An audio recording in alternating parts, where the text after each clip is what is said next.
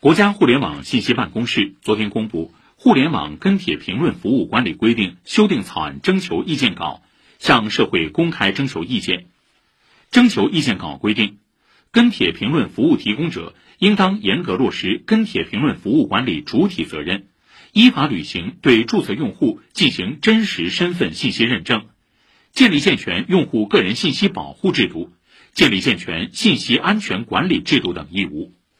征求意见稿提出，跟帖评论服务提供者、跟帖评论服务使用者和公众账号生产运营者，不得通过发布、删除、推荐跟帖评论信息以及其他干预跟帖评论信息呈现的手段，侵害他人合法权益或谋取非法利益；